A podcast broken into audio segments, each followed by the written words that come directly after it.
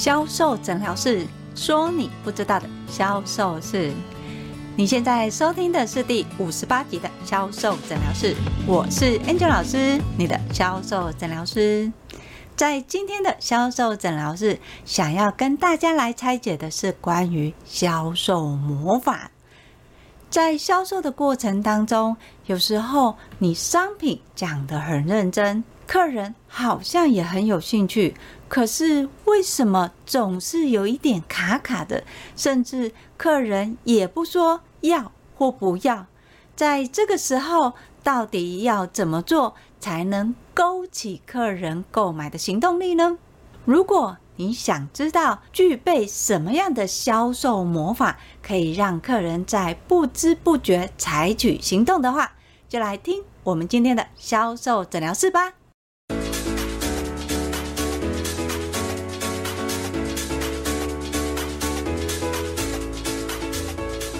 大家好，我是 Angel 老师，在今天的销售魔法要跟大家教会的是魔法三三三。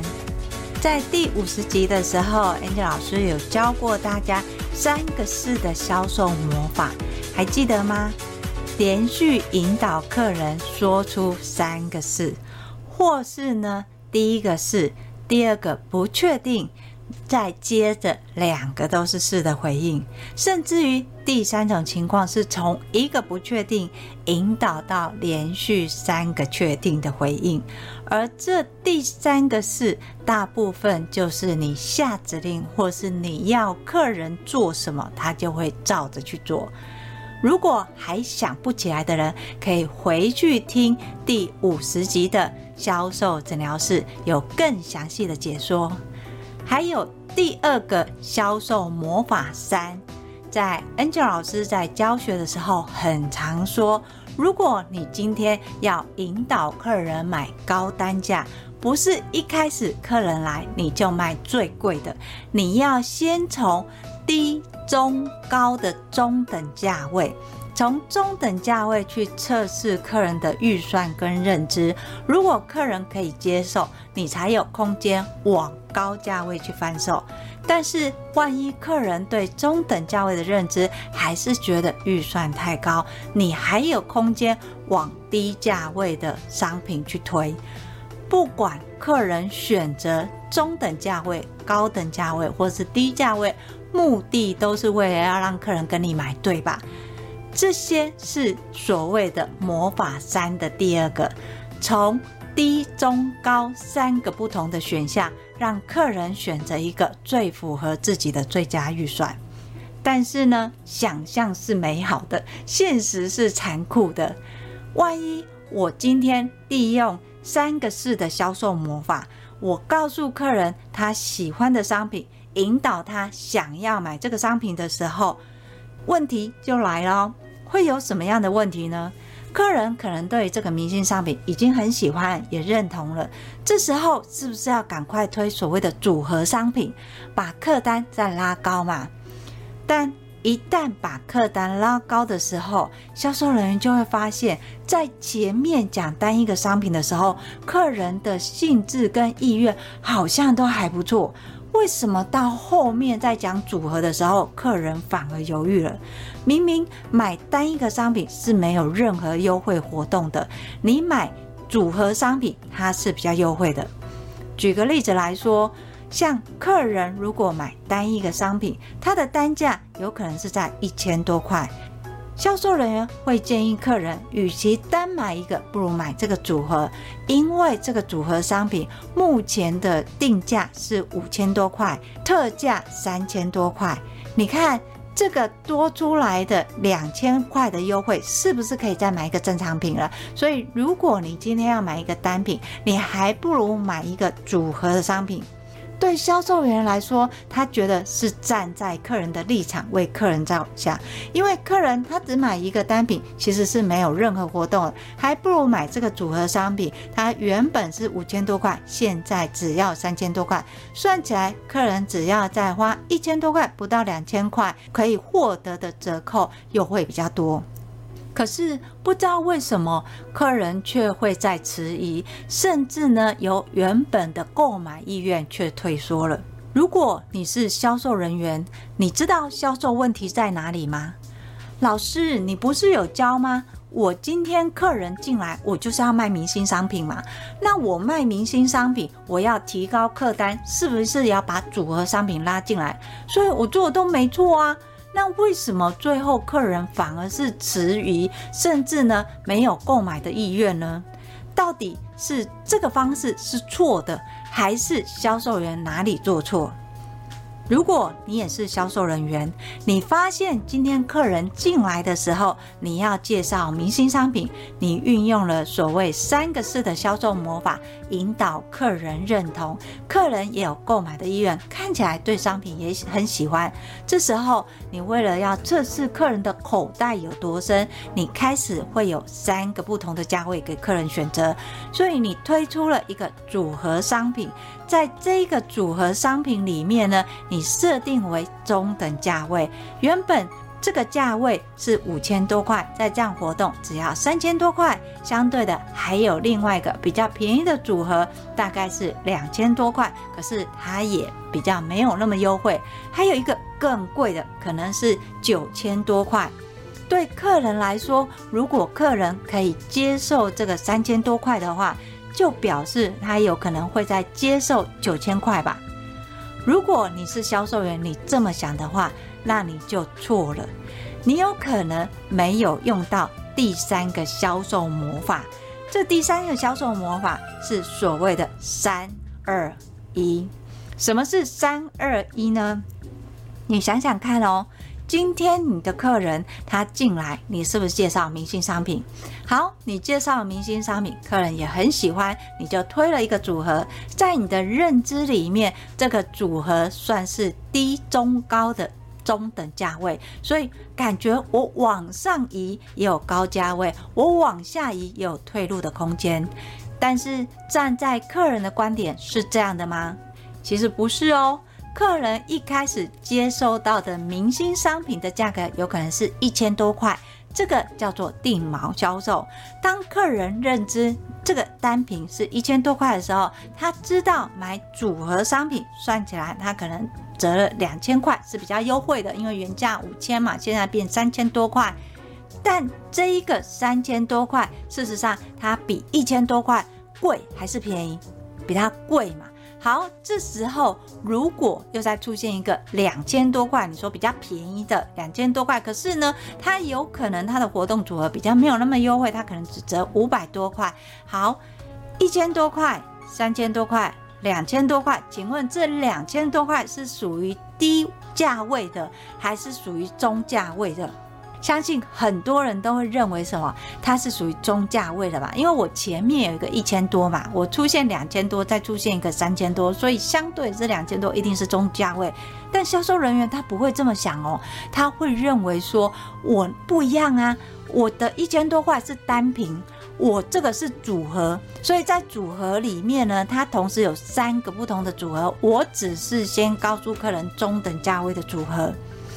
如果你也这么认为，那你在最后一步的销售魔法三，你就会发现客人喜欢却不会行动。往往都是这个原因，因为你在最后的这一个步骤，你要采取的是所谓的魔法三二一。什么叫魔法三二一？是你必须要给客人看见三个不同的东西，而这三个不同的东西是在他的选项认知里面，再从这三个里面限定，让客人从三个里面从两个去做选择，最后客人有所决定的时候，就决定买一组。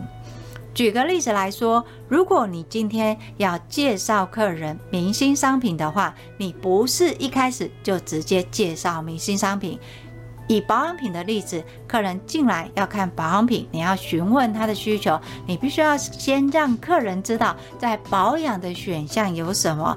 保湿、美白、抗老，让客人看见这三个选项。好，客人一旦知道有保湿、美白、抗老这三个选项的时候，客人会告诉你他有可能需求是什么，或者是他现在使用的习惯是什么。你可以从已知的需求，或是客人给予的习惯讯息，去收集分类。客人在这三个选项里面比较倾向于哪两个选项？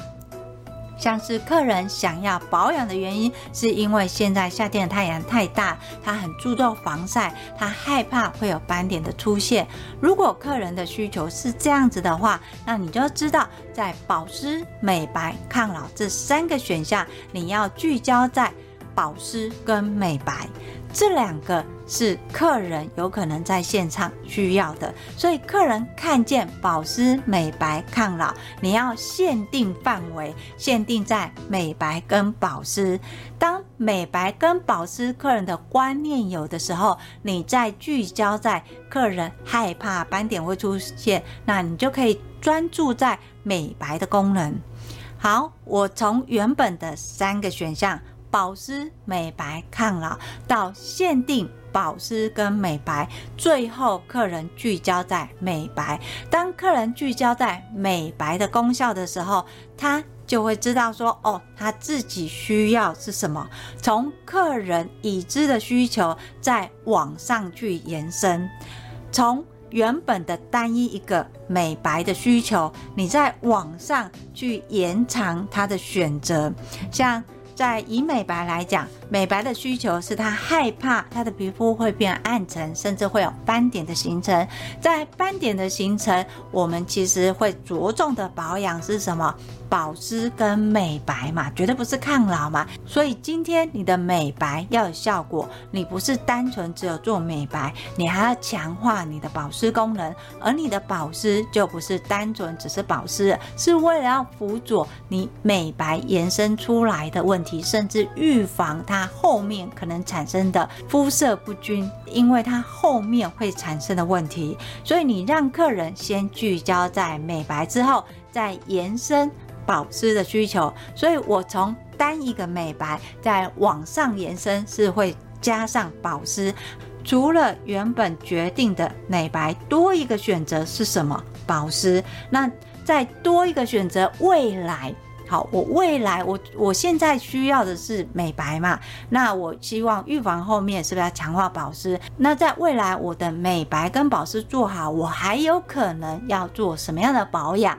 超前部署嘛，那你就可以给客人一个概念是抗老。所以在这销售的模式，它运用的魔法三三是让客人看见三个选项：保湿、美白、抗老，限定客人的选择，美白跟保湿，最后决定他的需求是在于美白。一旦决定他的需求，你就要延伸他的选择。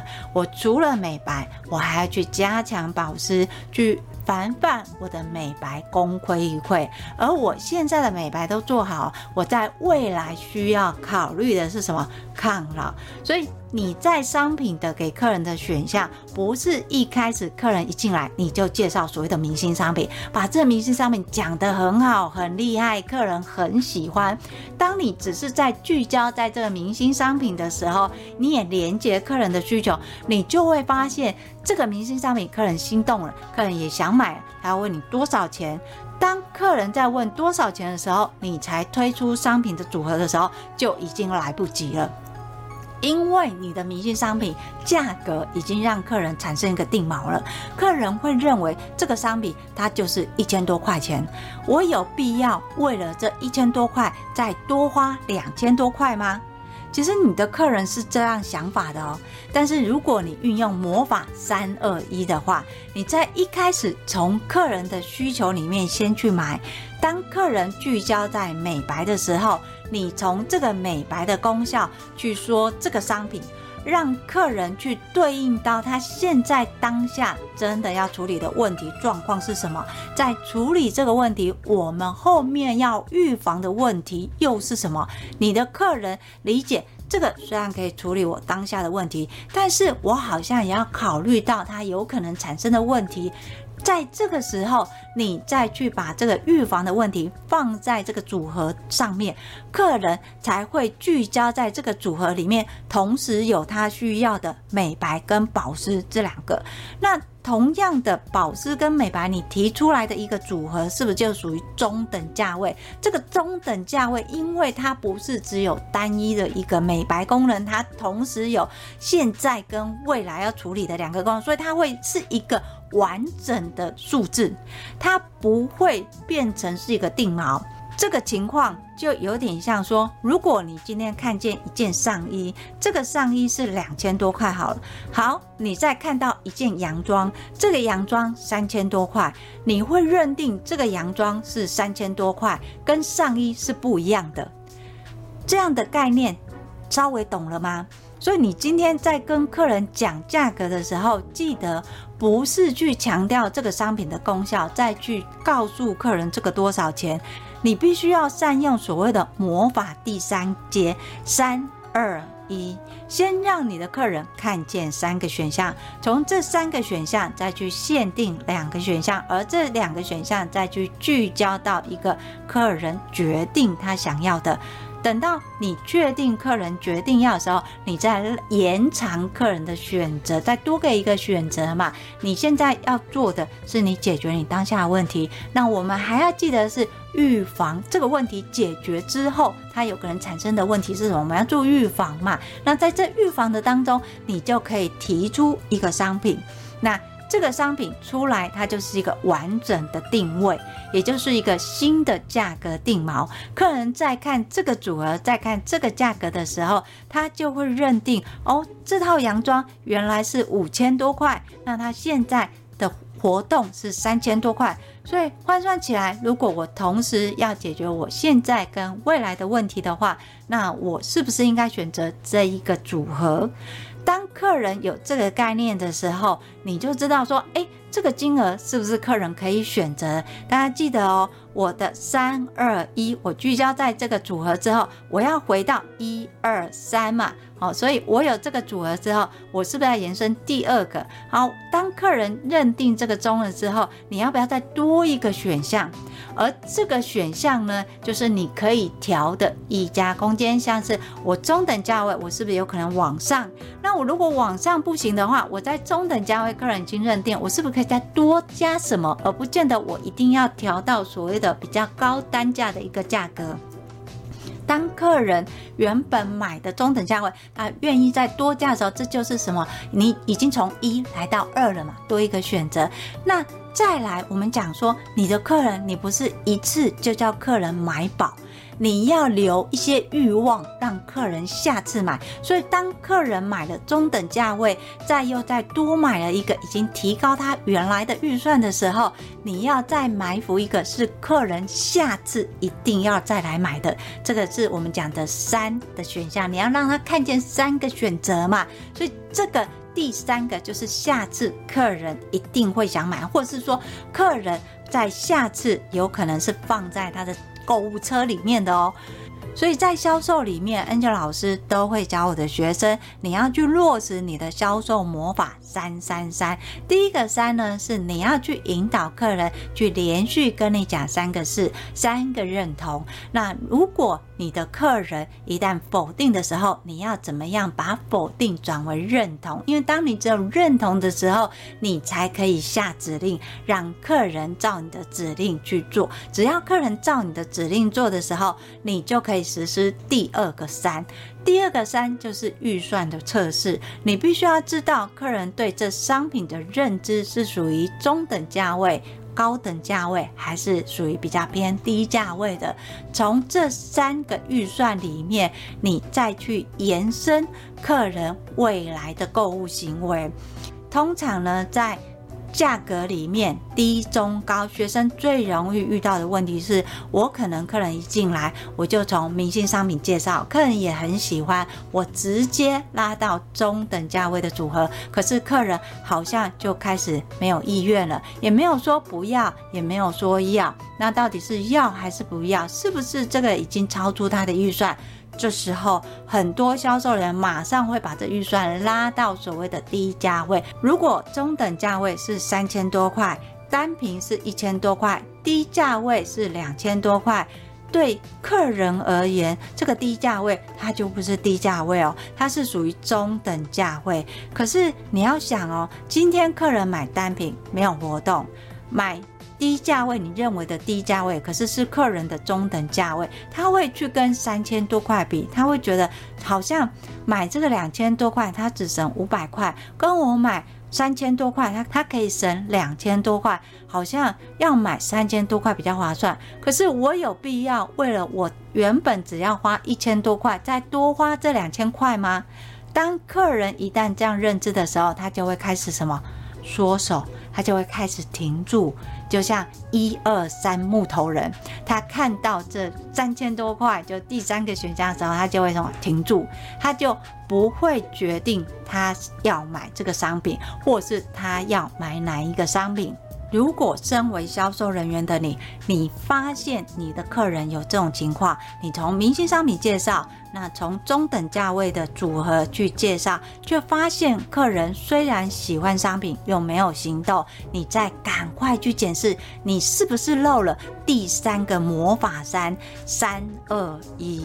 有没有让客人看见三个选择，限定两个选择，最后再有一个决定，而不是直接就从客人一个明星商品开始介绍，然后再变成两个商品，一个单品嘛，一个组合嘛，然后最后又来一个低等价位三个组合。通常这种情况。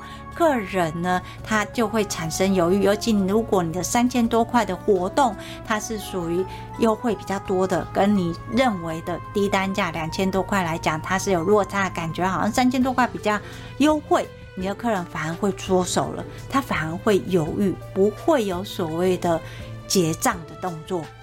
这时候要怎么救呢？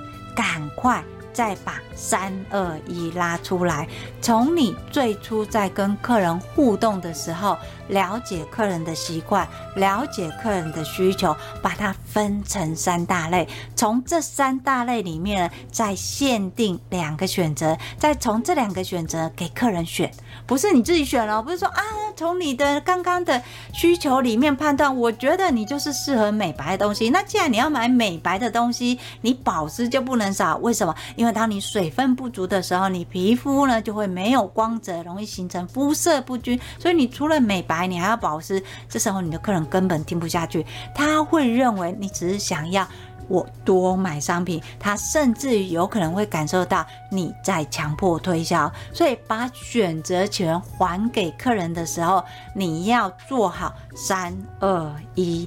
让客人先看见三个选择，再从这三个选择让客人决定他是以什么为主，以什么为辅。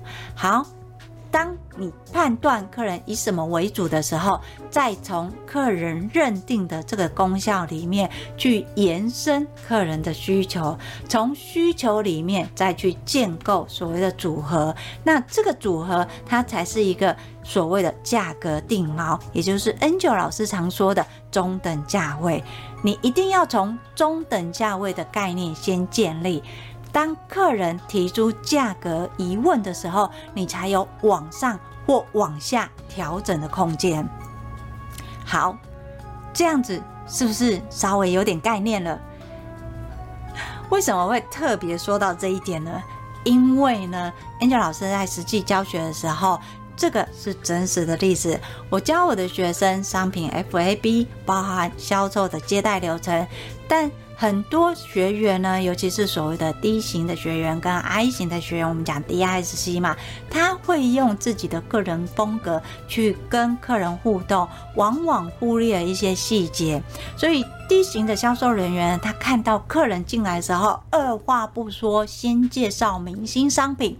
把明星商品的特性、优性说到客人心动了，客人想买的时候，他这时候要啪推出一个组合，再告诉客人这个组合多优惠多好。这时候你单品跟你组合是不是会有价差？客人他就会产生价格认知上这两个选择，他就变成他有两个选择了嘛。你教客人要二择一，当客人在犹豫的时候，你要多一个选择给客人，这。就变成什么？三个选择，要记得哦。选择太多的时候，客人最后就会放弃选择。这种情况呢，就像客人他要买口红的颜色。如果今天客人在看到口红颜色有十个颜色，你一开始呢，从三个颜色调两个颜色，再聚焦在一个颜色，客人就会买那个颜色。但是要是你从一个颜色试，两个颜色，三个颜色，甚至试到第五个颜色，花的时间长，最后你知道你的客人会跟你买第几个吗？第一个。为什么？因为他唯一有印象的不是第一个，就是第二个，再厉害一点第三个。你说后面第四个、第五个，他其实已经分不清楚了。甚至于你可能到第十个的时候，他只会认为销售人员觉得什么颜色好看，他就买什么颜色。那你想哦，你在销售的过程当中，尤其是以口红的这种选项，口红的单价跟保养品比起来，它是属于什么低单价的？你要去买的是什么？不是单纯一个商品，你要卖的是一个组合。不管是什么样的商品，我们都会有一个销售法则。第一个，商品不单卖，你的商品再好用，如果它只是单独使用，你都会发现这个商品好像都会有其他的问题。客人使用起来也会认为，诶，怎么你在说的时候好像都很厉害，可是我买回去用的时候。哎，好像没有这个感觉。问题到底出现在哪里？问题出现的原因有很多，但是如果你只使用单一一个商品，其实它是没有办法解决你所有的问题。像是如果今天客人皮肤是比较干燥的，那皮肤比较干燥的，他要擦清爽的还是比较滋润的？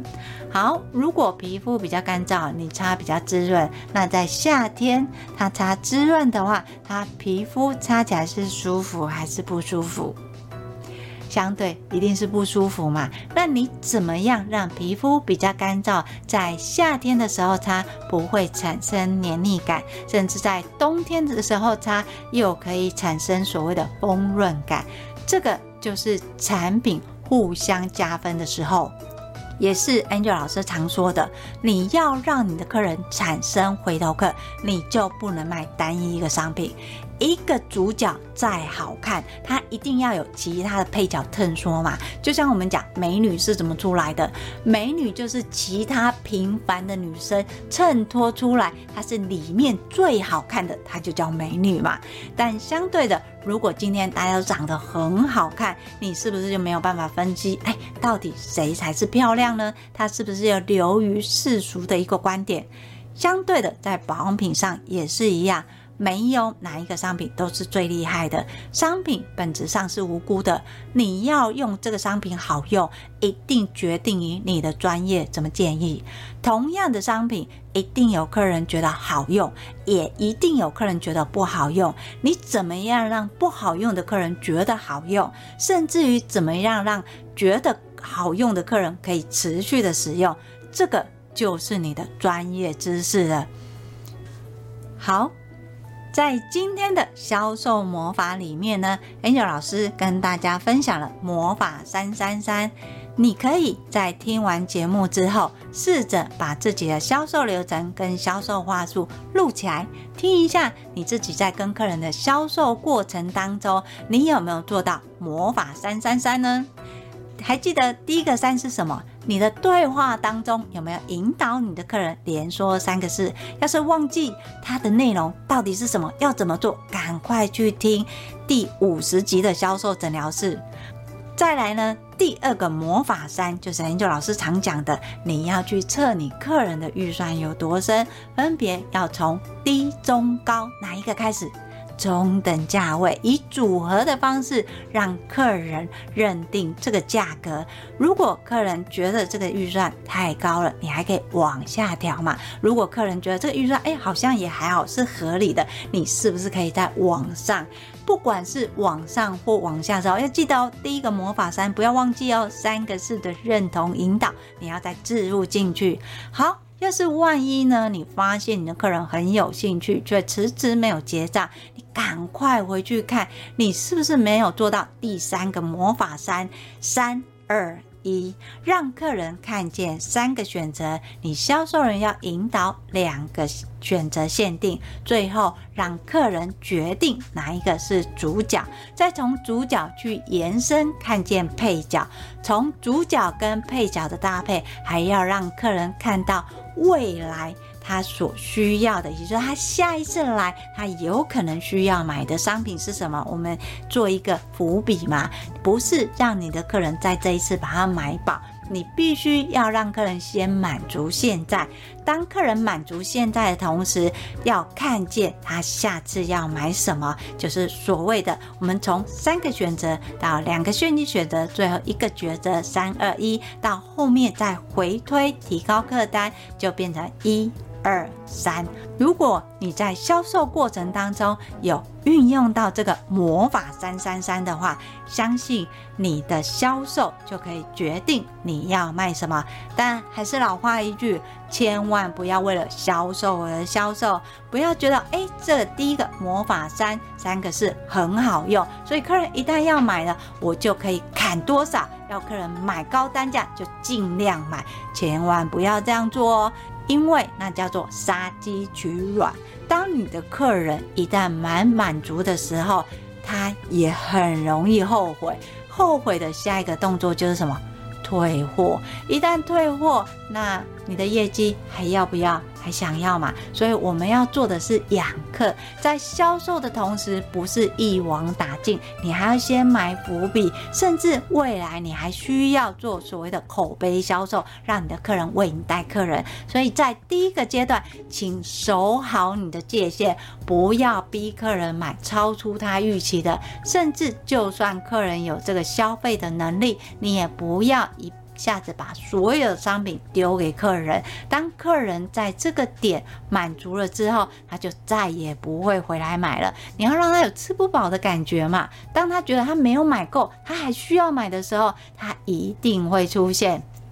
好，今天的销售诊疗室就跟大家分享到这里。如果你在听了之后，或者是你自己录了你的销售过程，你还是搞不清楚自己真正的销售问题是在哪里的话，欢迎你跟我约一对一的销售诊断，我会把联络的方式放在叙述栏里面。当然，如果你想学更多的销售知识文，欢迎搜寻 FB 的天使美学销售，那里定时礼拜一到礼拜五会有更新哦。当然，你要是想用听的学销售的话，一定要订阅销售诊疗室，剪辑是非常需要关注的数量啊。好，我是 Angel 老师，销售诊疗室今天聊的销售魔法，我们就拆解到这里。如果你想要用听的学到更多的销售的话，销售诊疗室，我们下集见，拜拜。